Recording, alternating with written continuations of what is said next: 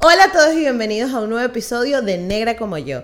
El episodio de hoy, miren, el episodio de hoy es un episodio que tuve que regrabar muchas veces, que tuve que solicitar esta entrevista un montón de veces, pero es porque lo que pasó fue que se perdió en la tragedia, famosa tragedia del disco duro perdido y dañado, no sé qué. Y, a mí de verdad me, me, me, jodió mucho porque era una conversación que tenía muchísimas ganas de tener y que quedó súper bien, pero Ona... Eh, tan linda, de verdad, me hizo un espacio en sus vacaciones, o sea, la van a ver en la playa, literal, la vamos a ver en la playa, eh, eh, pero me dijo, es el único hueco que tengo porque es que si no, no lo vamos a poder hacer y ya lo hemos alargado demasiado. Hemos estado casi seis meses en agendando, reagendando y, y, de verdad yo estoy enormemente agradecida con Ona porque sé que, sé que tiene una agenda bastante apretada y con todo eso se tomó el tiempo de hablar conmigo otra vez y de echarme el mismo cuento otra vez. Em, así que para mí es muy importante y estoy de verdad muy, muy, muy agradecida. También estoy agradecidísima con Daniel Álvarez, la CEO de The Bonita Project, porque Daniel es la relacionista pública de, ONA y fue quien me ayudó a hacer el link y lograr nuevamente esta entrevista que por fin está viendo la luz, ahora sí de verdad. Ona Díaz, para contarles rápidamente de mi invitada, es una mujer que creció en un entorno de belleza, de estética, pero que ella ahora con su marca y con su proyecto y con su peluquería está haciendo y está rompiendo los esquemas con respecto al cuidado del pelo afro rizado y el pelo rizado. Ella em, tiene eh, una peluquería que está dedicada a cuidar todo tipo de cabello, pero ella específicamente se encarga del cabello afro rizado y de los pelos, el, pelo rizado. Y, y, de verdad que es un proyecto que además de reivindicar la estética afro y la estética rizada, ayuda a que las mujeres y los hombres que visiten eh, su peluquería se sientan como cómodos usando su pelo al natural. Porque ella no solo hace un acompañamiento a través del peinado que te haga, sino que sus palabras, su forma de comunicarse, de atender a las personas, de verdad, es bien especial. Y todas, todos, todos a quienes les conté que iba a tener la de entrevista y que conocen la peluquería de Ona, eh, eh, me, hablaron maravillas de ella y de, y de su buena vibra. Ya van a ver que es una mujer que tiene un ángel y un carisma muy lindo y que y que bueno, que para mí ha sido un honor tenerla aquí y poder hablar con ella, que conozcan su historia, eh, su proceso de reconocimiento, cómo ella, cómo es para ella crecer siendo una mujer afrolatina en Estados Unidos. Y, mm, y pues todas esas cosas que nos, que nos contó en la entrevista. Así que espero la disfruten mucho. Recuerda que antes de irte, suscríbete, suscríbete aquí al canal de YouTube si lo estás viendo por YouTube. Comenta, comparte, dale like. Y si quieres escucharlo en las plataformas de podcast, está disponible en Spotify, eBooks, Anchor, Apple Podcast. Que tenemos un Patreon donde puedes aportar mes a mes eh, para que este proyecto siga creciendo. Y que estoy disponible en todas las redes sociales como Negra como yo. Por ahí vamos a tener contacto directo para hablar, para echar los chismes, para echarte los cuentos. Monto mis historias, ven a mi perrito todas esas cosas. Em, así que espero que disfruten muchísimo esta entrevista y nos vemos en el próximo episodio. Chao. Esto es Negra como yo, un espacio único que nació para motivarnos a valorar el cuerpo que somos, crecer nuestra autoestima y hablar de negritud latinoamericana. De nacer, negra como yo. Miren, Ona me acaba de hacer un espacio en su apretada agenda y ella está ahora mismo en la playa, pero es que no se quiere perder la oportunidad de por fin grabar el episodio, Ona. ¿Cómo estás? Gracias a Dios, estamos bien. Qué, bueno, qué bueno. De verdad, muchísimas gracias por, por, por la oportunidad nuevamente, porque hemos tenido que reagendar esto un montón de veces, pero muchísimas gracias por estar aquí. Y como tú ya has estado en negra como yo, yo quiero que nos cuentes de ti, de dónde creciste y de cómo fue tu infancia. bueno, en diferentes lugares. Eh, comencé en la República Dominicana, llegué aquí a los 10 años, entonces eh, estaba en Queens, eh, un poquito en también en ah, Manhattan, y entonces llegué a New Jersey. Y aquí, ahora mismo no estoy en New Jersey, estoy en Florida, pero sí. Y no, ¿qué te digo? Eh, trabajando y, viviendo en New Jersey. Qué bueno. ¿Y en eh, cómo es crecer e, en, en, los Estados Unidos siendo una niña eh, afro-latina y afro-dominicana? I had a great childhood. A mí me encantó. Eh, it was very diverse. Sí. Muchas diferentes personas. Eh, me gustó. It was not that, you know, it was good. I, I, I got to a bunch of different cultures, la culturas. Eh, it was a very big mix. So a mí me encantó. Qué bonito, qué bonito. ¿Y qué te, qué te gustaba jugar cuando estabas pequeña? Cuando, cuando estabas chiquita. Bueno, en la República Dominicana I used to, I used to um, climb trees. Yo siempre era una niña bien alone. A mí me encantaba eh, desde la mañanita me, me iba de la casa. Eh, en el patio teníamos muchas matas y, you know, yo, I would climb up all the trees and, you know, run around, you know, little animals on the floor or whatever. I was always all over the place. Entonces regresé aquí a los Estados Unidos y eh, a los, creo que fue a los 10 años, all the way to high school, eh, track. So me, me encantaba track, field, track and field. So eso fue corriendo, corriendo y that, that was it. Todo el día para allí para acá. Pero, o sea, ¿te gustaba la agricultura? Eso es muy loco. Running around, corriendo con el equipo. Eso era lo que yo hacía en, el colegio. Ok. ah, vale, vale. Ok, ok. Estabas todo el día corriendo también en el colegio. Yeah, en el colegio, fuera del colegio, eh, a lot of uh, meets, se llaman meets, a donde íbamos, eh, competencias y todo eso, y a mí me encantaba. Qué cool, qué cool. Y entonces, ¿de dónde, dónde, dónde, en qué punto de tu vida llega este interés por, por la peluquería? Bueno, eh, me crié en un salón. Mamá tenía cuatro diferentes salones, uno en Jersey, Manhattan y en Queens. Y bueno, desde chiquita siempre haciendo tarea en un salón, comiendo en un salón, jangueando con mi mamá y, la familia porque mi abuela estaba ahí también y, you know, just hanging out. So eso fue mi vida. Estar en un salón, esto desde chiquitica. Desde chiquitica sabías. ¿Y tuviste alguna vez algún conflicto con tu pelo? Porque bueno, también, claro, al, al tu madre ser peluquera y encargarse de eso, me imagino que te tenían a ti perfecta con el pelo, pero no sé, ¿te lo alisaban o cómo fue? Claro, claro. Mi mamá, bueno, ya tú sabes, en un salón dominicano eso es lo que se hace. So, yo siempre, desde pequeña, bueno, chiquitica, ella me lo, me lo cortaba bien cortico y ya cuando tuve edad donde yo le dije, mira, yo no me voy a no more, you know, so then he's like, ah, pues vas a tener que hacer o hacer, and that's, that's how that happened for years, until high school. Ok, ok. Y la, o sea, la oportunidad, porque recuerdo que, que, en la entrevista hablamos de que tú tuviste como un conflicto porque por un momento no querías estudiar peluquería. Como que no eh, quisiste. yo quería, mi mamá no. Mi mamá ya no quería, ella quería o doctora o algo menos esto. Entonces yo le dije a ella, no, eso es lo que quiero hacer y ella no le gustó la idea. Eh, yo vine a los Estados Unidos para, you know, darte una, una vida mejor, da, da, da, you know, and I was like, well, that's what I want to do.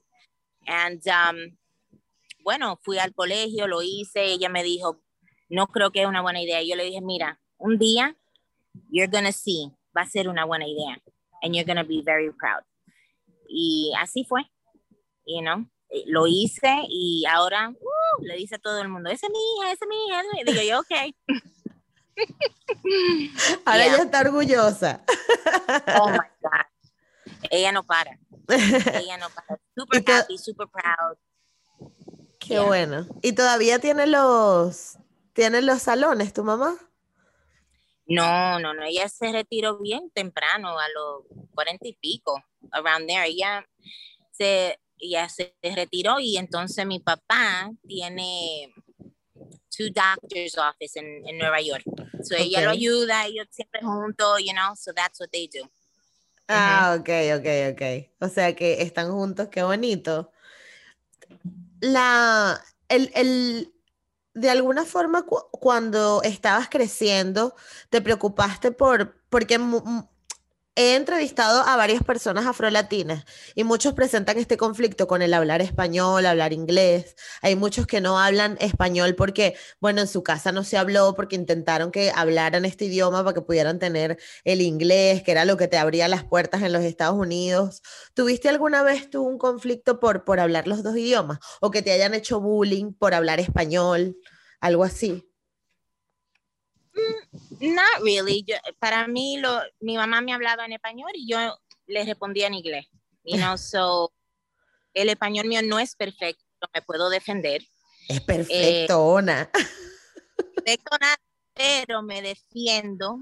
Soy orgullosa que eh, lo puedo hablar un poco, eh, pero no, problema sí no. Ella sí me decía, ponte tu dial recoge un libro, you know, that was my mother's thing. De leer, you know, I remember her saying that a lot. Yo, yo creo que ella se preocupaba mucho por la educación de nosotras. Sí. You know, so ella trató mucho, ella no terminó la escuela, entonces yo sé que es algo que ella siempre ha tenido en, en su mente. eh, pero I think we're, we're doing okay, you know. Pero no, yo, yo hablo Spanglish ahí, en español, y si no entiendo una palabra, lo digo en inglés y ya. Most of the time, todo el mundo me conoce así. Ellos saben, oh, ella, she means this, you know. No, pero no, no me refería, no me refería, no me refería a ti al, al, a lo que hablas ahora, porque al final eso es parte de lo que ya tú eres. Yo me refería a que si cuando estabas creciendo, de cierta forma te sentiste mal porque no hablabas o bien español o porque eh, de repente en tu comunidad o tus amigos te dijeran, ay, porque hablas español, si eres negra, ¿sabes? este tema. If anything, yo cuando era joven no me, no me encantaba hablarlo porque no lo hablo bien, pero ahora no. Y no, cuando joven sí, no quiere, no quiere hablar mal, tal vez yo siempre pensaba, ay, you know, I don't want to kill the language. No quiero que se incomode persona conmigo porque no lo hablo bien. Pero ahora, ay, no. Yo, if it's in Spanglish, perfecto. You know? No, y todo está... todo claro, no quiere, no quiere decir algo mal o si lo dice mal. Siempre, you know, desde chiquita, pero now, not at all. This is who I am. I'm Spanglish, you know? Eso está cool, eso está cool. Ona, ¿y en qué momento nace el mito de The Hair Scent? ¿Cómo fue esto? Oh. Um, un cliente, tengo un cliente eh, que vive haciendo música y eh, conciertos y cosas así eh, en the recording studio y él cuando me visita, eh, el pelo de él siempre reseco, dañado, you know, running around. Y un día vino y el pelo de él como que se le estaba cayendo, se partió y, you know, a bunch of stuff. Y él me dice, I need CPR, I need help with my hair. And I said, ah, pues vamos. Y eso a mí me encanta. You know, para mí, el, el cuidado del cabello, el, lo que es nurturing el cabello, the scalp, eh, a mí me encanta eso, you know, so un día le estaba haciendo su cabello y él me dice, cuando terminé, dice, wow, pero, pero wow, tú eres como la, como la santa del cabello. And I'm laughing, I'm like, oh my God, shut up, you know? Y él, no, you really are, you're like a hair saint, you're a hair saint. y así fue, lo, pudo, lo puso en las redes sociales and he's, you know, he tagged me that way. Y entonces ahora me imagino que la gente llega a tu peluquería, mira, sálvame la vida este pelo. Maga no lo soy, pero don que me ha dado Dios, yo sí creo en eso y lo, y lo creo to the core body. You know, para mí, yo creo que sí tengo un don y ese es el don de la belleza y él me ha cuidado y me ha protegido y tengo muchas eh, personas que you know, that, that me apoyan, me quieren y, you know, I am forever grateful. Y, no, y a mí me encanta, antes de tocarle la cabeza a cualquiera, yo me pongo a orar y por favor, Dios, que esto sea para ti, para, para tu gloria, para glorificarte y thank you for my gift. And that's how I start my day, you know, before I touch anyone. Thank you for my gift. you know, I'm grateful. I am grateful. You know, grateful for the, my friends and it's nice, you know. Sí, sí, sí. Además que el agradecimiento estar en agradecimiento te hace valorar muchísimo lo que tienes, pero al mismo tiempo te hace entender que, que tienes una responsabilidad, ¿no? Yo creo que, que, la gratitud te hace ver que tienes una responsabilidad y que gracias a ese don o a esa oportunidad o a eso o a, o a, o a lo que sea que se te haya dado, em, eso te hace saber que tienes que usarlo para, para bien, ¿no? yo creo, Sí, yo creo que la gente que nos, Sí. Que las personas que no son agradecidas, pues no. Le llegan cosas, pero no, no, es el mismo trato. No sé si me explico, pero. A mí me parece, a mí me parece una maravillosa forma de, ver la vida, porque hay que estar agradecido con Dios, eh, en, en, tu caso, o con, con, lo que creamos todos. Ona, hay, hay una historia también, también que me contaste, que fue cómo llegas a tener el salón que tienes y a, y a, y a tomarte como, a tomar las riendas de tu carrera profesional. ¿Tú crees que nos puedas contar esa historia? Porque a mí me parece que es muy linda. Ah, sure. Em, bueno, estaba en la beauty school, en la escuela de, del estudio de la belleza, y un día llega un hombre que se llama Nick y está haciendo un demo en, en, en la clase, ahí cortándole a y un, yo me quedé infatuated, just the hair estaba todo, entonces yo le dije, yo me paro en el medio de la, le dije, hey, voy a trabajar contigo un día. Y él se, se rió y, y me dice, me gusta como eres. Así será, right? Y lo dejamos así. Años atrás, eh, estoy trabajando en un salón que se llama llama Chenu en Jersey y me llaman y es él en el teléfono y yo no sabía que era él. Me llama y me dice, hey, em, I hear que estás haciendo mucho ruido en esta área, quería eh, contigo, llevarte a cenar y hablar y, you know, and I said, mm, no creo, estoy bien. Dice, mira, you have nothing. Ven, hablamos, si no te gusta, no hay problema Digo yo, you know what? Lo voy a hacer. Llego yo allá y es, y es el hombre que vi en la, uh, yo estoy hablando 15 años atrás. Wow. Y, y, digo yo, oh my God, es el hombre. No dije, pero que él hable y hablando y hablando y hablando. Entonces dije yo, ya me había, ya lo había pensado, yo me voy, voy a ir con él, eh, es una oportunidad, es lo que yo dije que quería hacer, Dios abierto esta puerta y lo voy a hacer. después de le digo yo a él, hey, no sé si te recuerdas, pero yo soy la niña que te dijo que un día iba a trabajar contigo. Y él me dice, oh my God, me recuerdo de ti. Digo yo, sí. Y comenzó, pero entonces llego a ese salón. Lo, lo, lo funny de esto es que yo era asistente de ese salón, limpiando, you know, servicio, todo eso. Me había ido de asistente a a este al salón a donde estaba de como estilista y regresé comencé otra vez ahí de estilista, master stylist, uh, creative director y ahora I own it. Y así pasó.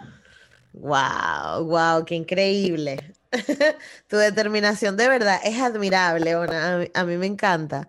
Yo, para terminar, quería preguntarte, ¿cómo, ¿cómo te ves en el futuro? ¿Cómo te proyectas? ¿Cuáles son tus planes? ¿Qué, qué te está pidiendo el cuerpo ahora mismo? Uf, eh, mira, nosotros planeamos y Dios tiene otro plan, right? Quisiera yo tener diferentes lugares, eh, uno en, en un lugar que se llama eh, The Hamptons, que es en Long Island, en Nueva York. Eh, tal vez uno en LA, uno en Miami. Definitivamente una academia. Me encantaría, para mí eso es algo bien especial. me encanta enseñarle a una persona cómo hacer you know. Eh, hay un verso en la Biblia que habla mucho de eso, que en vez de darle el pez a una persona, enséñale a pescar. Y eso para mí es, es grande. Dios me ha dado esa oportunidad eh, y lo quiero hacer, lo quiero cumplir. Mira, el ministerio mío es uno a uno con una persona. Ese es mi, mi ministerio. Ahora, con el cabello el vehículo es el cabello, ¿entiendes? Pero ahí yo le hablo de Dios y, hablo de, tan grande que Él es y, bueno que es, y se tiene que hacer. Em, él habla de ser la luz y la sal, y, y, eso es lo que yo quiero ser, la luz y la sal, para poder glorificarlo a Él. Él me ha dado este don y hay que tenerlo, you know, con eso en mente, hay que tener eso en mente de que es una responsabilidad a donde no solamente enseñarle a tu hermano, a una hermana, pero ayudarnos unos a otros. El talento mío es diferente al tuyo y él lo hizo así por esa razón, para ayudarnos. So, educación, you know, eh, una academia, diferentes salones. Ahora mismo estoy en Florida, pero porque estaba trabajando haciendo una boda. Hay unas cuantas horas que tenía libre antes de ir a la, a, la casa y dije yo, you know voy a la playa, me siento aquí un ratico y entonces para el aeropuerto, you know, pero me encanta, me encanta lo que es viajar, hacer algo así sería sería bonito, you know, ayudando a diferentes eh, personas también en Haití. Eh, I really, la educación para mí es algo grande eh, y quiero ayudar as many people as I can. Y agradecida estoy porque hay muchas mujeres en mi vida que me han ayudado a mí. Y, uff, I will never forget that. Pero Dios, eh, por eso Él hace lo que hace, you know, He allows wonderful people like you in my life and that's the future for me. Pero ahora, es el plan mío. Lo que Él quiere para mí es mejor que lo que yo quiero para mí. So, lo que Él quiera, para adelante.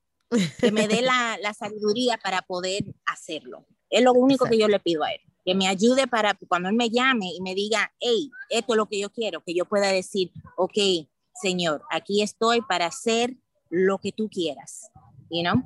Yeah. So that's really the plan. Sí. bueno, que Dios tome la decisión entonces. Eso mismo. Eso, es. lo único que yo quiero.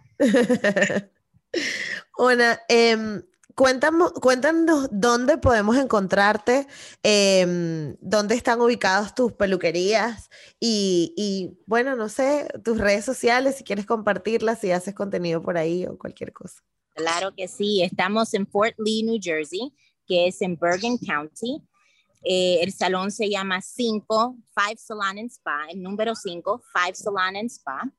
Este, nada más one location por ahora en las redes sociales underscore the hair saint underscore en eh, Instagram y también en Twitter y también eh, ¿qué, más? Snap, pero Instagram y uh, Twitter. Those are the ones that I go to.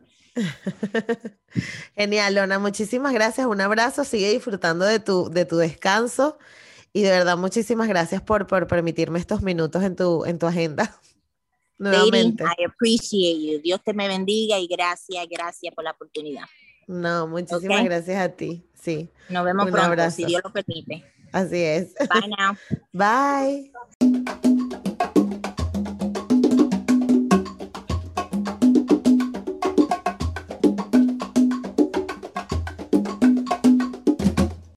¿Y tú sabes cuál es tu peor error? La realidad es que nadie queremos hablar de ellos. Pero ¿qué pasa si entendemos que ese gran error puede ser mi mejor error? Todos, absolutamente todos los necesitamos para seguir evolucionando y para seguir creciendo. Así que en este podcast te invito a explorarlos a través de invitados espectaculares.